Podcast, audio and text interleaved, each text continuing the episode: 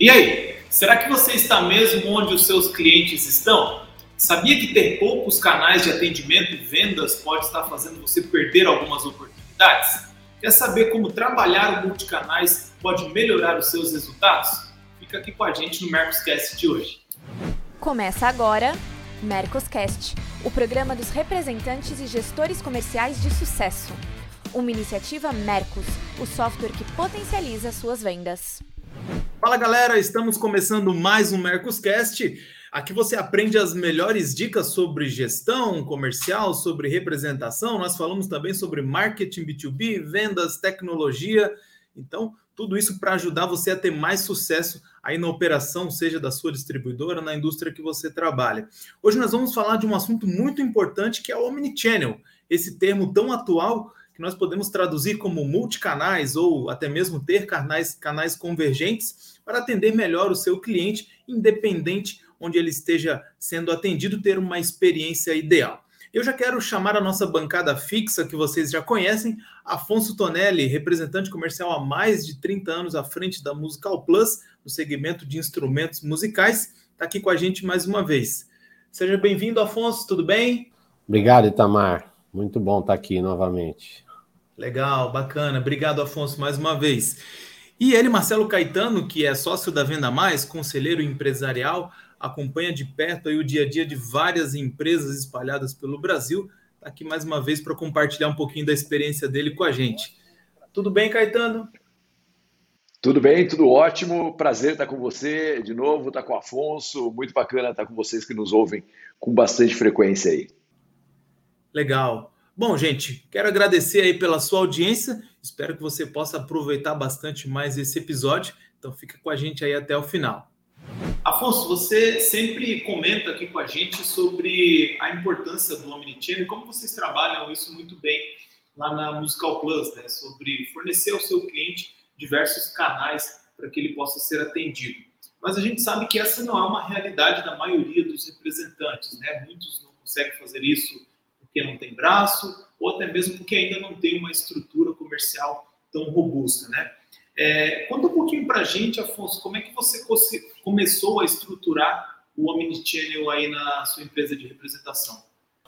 Bom, então, Mar, na realidade a gente, vamos dizer, a gente começou quando a gente estruturou a representação um pouco maior, a gente já partiu para Omnichannel, vamos dizer assim, porque a gente partiu para ter é, representantes externos né, braços da, da representação em mais lugares. É, é um dos canais mais fortes que eu tenho, que é a questão de você ter uh, os representantes comerciais em numa, na maioria dos seus clientes pessoalmente todos os meses, ou quase todos os meses.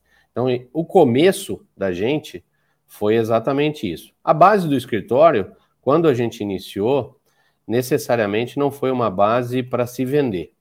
Foi para se fazer receptivo e para fazer, é, como se diz, resolver as buchas que surgem no dia a dia e fazer o suporte para mim, é, primeiro para mim e depois para essa equipe.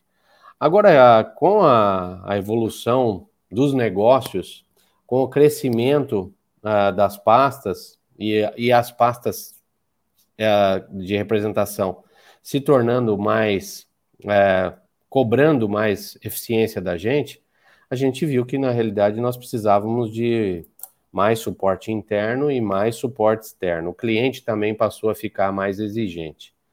E aí foi que a gente começou a criar os canais de, de fazer venda ativa, que é mais um. E aí, por último, o B2B, né, que hoje é um canal super importante meu aqui, é um canal que eu recebo venda e orçamento todos os dias. Não foi assim no início. E todos eles a gente tem que, obviamente, alimentar e trabalhar, né? Óbvio, depois você coloca uma gestora para administrar isso, você coloca um administrativo de venda para cuidar de toda a base, da, de alimentar isso, né? De colocar tabelas no sistema, fotos e no seu B2B. Mas isso não foi assim. Né? Na realidade, o que a gente vê muitas vezes é é, o representante comercial é, fazendo isso muito depois do que ele é forçado a fazer. Né? Eu sempre tive a ideia, graças a Deus, de tentar fazer um pouco antes do que as fábricas minhas ou fizessem ou me pedissem para fazer. Porque depois que ela me pede ou depois que ela faz e me tira um pedaço da comissão, é tarde demais, talvez. E se ela gosta de um, de um canal novo, que trouxe um resultado que ela não está tendo comigo, é natural que ela vá fazer uma seleção do que de carteira de cliente, de é, percentual de comissão para pagar. Então eu tentei evitar isso, por isso que acabei inchando a empresa. Ah, não é uma crítica, é, é, mas é uma, vamos dizer, uma, uma observação e sugestão ao representante comercial que não tem, é de o representante tem a mania, nós somos muito espertos, né? Achamos que só nós estamos é, vendo isso.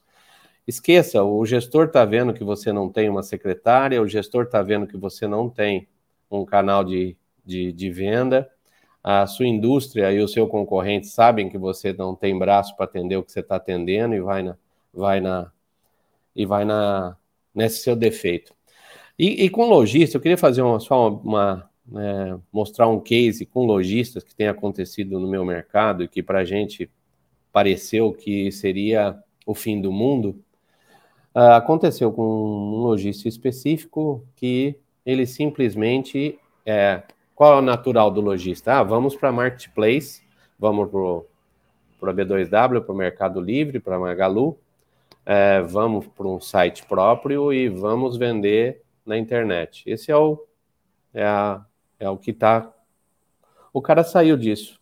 O cara simplesmente foi só para o Instagram. As vendas dele são só pelo Instagram. E ele fez uma coisa que a gente achou, nossa, agora acabou de, de tampar, a, fechar o caixão. Ele fechou a loja. A loja dele é uma loja fechada, ninguém, você só recebe, ele só atende com hora marcada. Então ele atendia só no, no Instagram e fisicamente só com hora marcada. Esse cara faz, faz isso há três, quatro anos. Hoje tem uma pancada de adeptos, tem gente fazendo isso, e ele está com uma venda escalada. Uma venda dele dobra, dobra, dobra, aumenta, aumenta, aumenta. E ele acabou pegando um público do meio para cima. Então, isso é o que, que ele escolheu. E aí é o meu medo de não fazer o omnichannel. Estou fazendo uma analogia dos dois assuntos. Ele olhou o mercado, ele falou: o que, que o mercado não tem? Eu vou fazer. E fez e deu certo. Qual que é o meu receio como representante comercial? O meu concorrente olhar a minha estrutura e falar: o que, que o Afonso, de que forma ele não atende, eu vou começar por ali. É, o que, que a pasta dele não faz, eu vou começar por ali. Então é isso que eu acho que nós, como representantes comerciais, precisamos nos blindar é, dentro do possível, obviamente, e gradualmente, é, ter os canais disponíveis para o cliente chegar até você e para você ter tranquilidade de estar tá atendendo uma pessoa fisicamente ou online e você direcionar um segundo ou um terceiro cliente que chega até você uh, para um outro canal seu. Isso é o que acontece hoje, ainda mais para a gente que tem uma carteira absurda de três estados e, e oito, dez pastas. Então, se você não tem isso, é, me desculpe, eu não conheço, e gostaria de que me mostrassem qual seria a outra forma de atender uma carteira grande, quantidade de representada grande, que se não seja por múltiplos canais. E para você que quer ficar ainda mais atualizado com as principais tendências do mercado de gestão e representação comercial, além do Mercoscast, nós geramos conteúdos semanais através da nossa newsletter. Basta você assinar no link que vamos deixar aqui na descrição.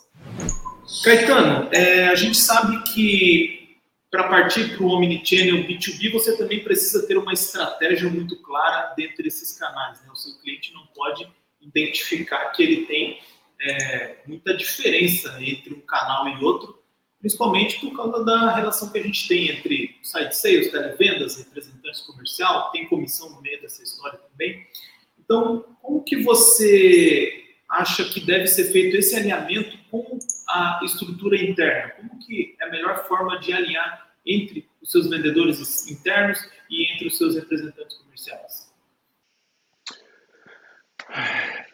Olha, é, eu acho assim, é, a questão de canal é uma decisão estratégica da empresa de para onde ela vai colocar mais investimento e, e, qual é o objetivo daquele canal, né? Então, por exemplo, assim, a precificação, que eu acho que é basicamente disso que a gente está falando, ela tem que tomar muito, muito cuidado, é, porque senão ela mata canais e a gente nunca sabe, é, por exemplo, que canal vai ganhar mais importância no futuro. O que, que eu estou querendo dizer assim? Eu gosto de tomar vinho. É, então, por exemplo, você chega numa vinícola, vai comprar o vinho que você gosta de tomar daquela vinícola e você acha que você vai pagar mais barato no vinho que você comprou na, o vinho na vinícola. E você chega na vinícola, o vinho é o mesmo preço que você paga numa distribuidora. Aí você fala, pô, como é que é o mesmo preço? Daí o cara fala, bicho, é porque eu dependo da distribuidora. E se eu matar a distribuidora, é... aí todo mundo vai querer vir aqui ou me ligar para comprar. Quer dizer que quando você compra na vinícola, ela não continua te provocando para você comprar dela direto? Ela continua te provocando para comprar dela direto. Ela manda WhatsApp, ela te estimula, novo vinho, safra nova, lançamento, papapá. Mas ela não canibaliza o outro canal porque ela sabe que o outro canal é importante para ela. O que, que ela está fazendo? Já que eu atraí esse cliente, eu vou relacionar com ele por aqui. É, mas eu não vou fazer um, um, um, preço que canibalize meus outros canais, porque senão eu vou perder os outros canais. Eu acho que essa lucidez ela é super importante quando a gente fala em gestão de canais. Claro que a empresa pode falar assim, não, cara, eu quero trazer toda a venda aqui para dentro. Pode. Só que uma hora pode cair uma barreira na estrada que vai para a vinícola e ninguém conseguir comprar deles lá mais e ele parar de adquirir novos clientes. Ou ele pode ter uma estratégia de, cara, eu vou abrir 300 distribuidores no Brasil, e aí ele não pode canibalizar o distribuidor que ele quer abrir. Eu, eu cito esse exemplo sempre da vinícola, porque eu acho que é sábio isso não quer dizer que ele venda pouco, ele vende bastante na vinícola, mas ele gera uma experiência de consumo diferenciada por você estar tá comprando na loja deles mesmo, certo? E essa experiência de consumo, ela é importante, mas ele deixa os canais se quebrarem lá na ponta e a cada um fazer efetivamente o seu trabalho. Eu acho esse o jeito mais justo de fazer essa concorrência. É claro que o cara pode decidir o que ele quer fazer. Né? Aí é uma questão. Então você vai em outras vinícolas mais caras que o cara não quer vender na vinícola. O preço da vinícola é mais caro que o distribuidor. Porque ele não quer que você vá lá comprar, ele quer que você vá comprar no distribuidor. Então, assim, é muito de para onde você quer levar o seu cliente, o que você quer fazer com o seu cliente. Então, isso é saudável, isso é equilibrado e isso precisa efetivamente acontecer. Agora, no caso do representante, o que o Afonso falou, o representante pode se blindar em relação a isso. Ele pode ele ser o canal, ele pode ele ser o múltiplo canal, sabe? Não tem que ficar nessa vitimização. Agora, se eu não faço nada, alguém vai fazer, porque o cliente está lá para comprar. Sim. E Afonso, é, se você puder complementar para a gente na prática, como que você faz o alinhamento com a sua equipe com relação de onde o pedido vem? Se o pedido é enviado pelo representante, se ele chega até vocês diretamente, como que fica essas regrinhas assim? Se você puder explicar um pouquinho mais para a gente. Né? A, a nossa não está com relação da onde vem. Nossa, a, nossa, a nossa divisão com os nossos representantes e as equipes são feita por carteira de clientes. Né? É uma coisa que funcionou para a gente muito de 2018 para cá. Aquele representante do Paraná, vou dar um exemplo, ele tem X clientes. Aquela carteira de clientes dele é preservada, seja lá qual for o canal que veio o pedido se entrou pelo meu B2B, se entrou pela, pela um proativo, uma ligação do meu escritório, se entrou, se ele ligou, se ele passou um e-mail para mim, se ele me passou o pedido direto, seja lá qual for, ou pessoalmente com o representante, é, ele tem a comissão dele preservada. É, isso nos deu um, um resultado, por quê? Uh, um representante também sem foco no, no que ele precisa vender e para quem, é, deixa ele sem orientação. E isso eu posso te dizer por mim que quando eu não recebo uma orientação da minha fábrica de qual região que está deficitária desse ou daquele produto ou desse ou daquela marca, eu vou por mim, eu posso estar errado. Então nós direcionamos a carteira de cliente nós temos X clientes ativos e a gente selecionou pelo corte anual de compras e aí a gente dividiu por região e por representante. Eu, hoje eu estou com quatro representantes externos Estou uh, com um a mais do que o normal. E tenho duas meninas fazendo ativo de vendas e receptivo de vendas dentro do escritório. Então, fora eu, são seis pessoas vendendo todos os dias e cada um especificamente para uma carteira de cliente. Uh, o melhor dos mundos para mim seria eu ter menos representados e manter a quantidade de clientes ativos. É, isso é muito difícil. Né?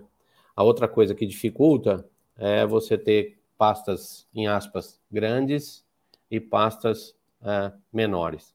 Isso também dificulta desempenho. Então, nós estamos trabalhando tudo isso. Mas, e aí, trabalhar essas pastas que com desempenho está baixo, trabalhar um canal diferente para ela. Isso nós estamos estudando e estamos implantando agora, viu, Itamar?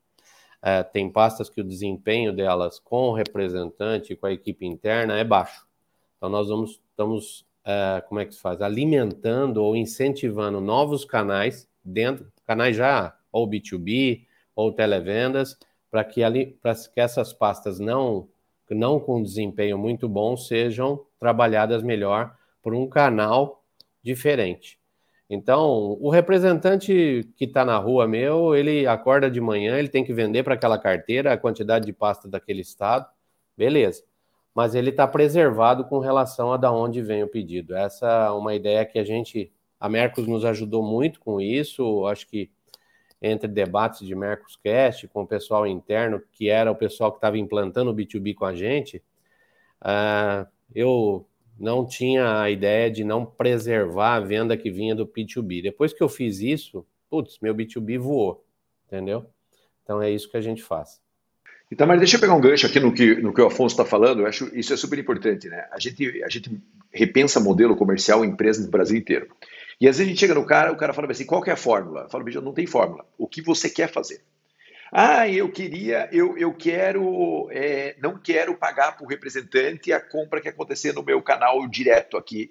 É, eu não quero pagar para o representante. Eu falei, ok, você vai ter representantes menos estimulados a comprar, a, a vender para você. Você pode perder alguns representantes bons e importantes para você, porque você vai tirar o cliente desse canal. Né? Ele pode falar bem assim: ah, Caetano, mas se o cliente parou de comprar do representante, eu posso assumir esse cliente. Pode, você pode assumir, você vai estimular o representante a não perder clientes. É, mas é, antes de você assumir o cliente, dê suporte para que o representante não perca o cliente. Né? Então, assim, tudo é um jogo de equilíbrio. Então é o que o Afonso falou. Cara, eu, eu coloquei a venda interna e eu remunero o representante mas algumas linhas de produto não têm performado bem na mão do representante. Eu vou tirar do representante e vou reforçar outra. Sabe, essa é a composição. Não tem uma fórmula pronta. Cara, se tivesse uma fórmula pronta, pô, tá, eu estaria milionário. São 30 anos quase no mercado. Não existe fórmula pronta. Existe o que você quer fazer. Que movimento você quer que a sua empresa faça. E aí, em cima desse movimento, você vai trabalhar. É, você pode tomar decisões para toda a sua equipe de representantes. Você pode tomar para alguns. Você pode chegar e falar, cara, eu tenho uns caras aqui muito bons, esses caras eu protejo totalmente. cliente ligou aqui, eu devolvo para. Eu, eu vendo e pago 100% da comissão para ele. Tem uns caras aqui que eu preciso dar um sinal para os caras, eu vou ter um tratamento diferente com esse cara. É isso, cara. Então, assim, é, não tem fórmula pronta. Agora precisa parar. Você vê o Afonso numa representação comercial, o quanto de ajustes ele vai fazendo dentro da representação comercial dele. O empresário é a mesma coisa. Não pode ser é 0, 1. Um. Não, não é binário o processo. O processo é muito mais delicado que isso. E a gente está fazendo uma reflexão sobre, sobre isso mesmo, sabe? Quanto a gente está afim de ajustar, de apertar os parafusos para que a coisa de verdade funcione. Então tem empresário que fala, bicho, não quer... isso acontece com uma frequência muito grande. Ah, não quero mais saber de representante, quero botar tudo em venda interna, venda direta, não sei o que, não sei o que. Vai. Representante começa a pegar os clientes que ele tem bom relacionamento, e geralmente são os clientes maiores, tira da empresa volta para o representante comercial. Por quê? Porque o processo é binário. Não pode ser binário. Cara, eu tenho aqui 10 representantes comerciais muito bons e os outros não são tão bons. Aí o pensamento é por que eles não são tão bons? Porque eu recrutei mal, ou porque eu não fiz uma análise perfeita, porque ou porque acontece mesmo eu contratar achando que o cara vai ou que o cara não vai. Então eu posso ajustar por grupos de representantes. Tem representantes que eu protejo e você que é mais que você que é novo aqui, venha para esse grupo que eu protejo, ok? Se você não vier, você vai estar no grupo que eu, que eu disputo o cliente, porque você não está cuidando bem do meu cliente. Então a empresa tem essa, essa importância de, de pensar muito múltiplos canais de uma maneira muito estratégica, sabe? E na minha visão é assim que deve ser pensado. de bola, Caetano. Nada como. Acho que resumiu bem, né? Como é a importância de ter multicanais e também de deixar as regras do jogo bem, bem claras, né? É, às vezes, né, ter o medo de testar né, faz com que as empresas percam, às vezes, até produtividade. Né? Gente, obrigado mais uma vez aí pela presença de vocês. Várias dicas bem ricas aí para a nossa audiência. Então, é um assunto que poderia se estender por muito mais tempo, mas acho que foi um episódio bem rico. Obrigado, muito bom mesmo. Fechado, obrigado. É, papo reto, direto, como sempre, né? Que não tem fórmula pronta, nada é fácil, a gente precisa gastar a cabeça, por isso que eu falo sempre assim: gestor, saia da operação. A operação tem emburrece. Você precisa pensar estrategicamente e precisa investir tempo pensando estrategicamente. Bom, e como você viu, pode parecer desafiador, mas você deve ter uma estratégia bem montada de canais e ter uma estratégia pensada na experiência do seu cliente. Então, convido você a conferir todos os nossos outros conteúdos também, tem bastante coisa boa, são mais de 80 episódios aqui no Mercoscast, tenho certeza que isso vai ajudar o sucesso aí do teu negócio, tá legal? Nós voltamos daqui 15 dias com um novo episódio, então excelentes vendas para vocês aí, até mais.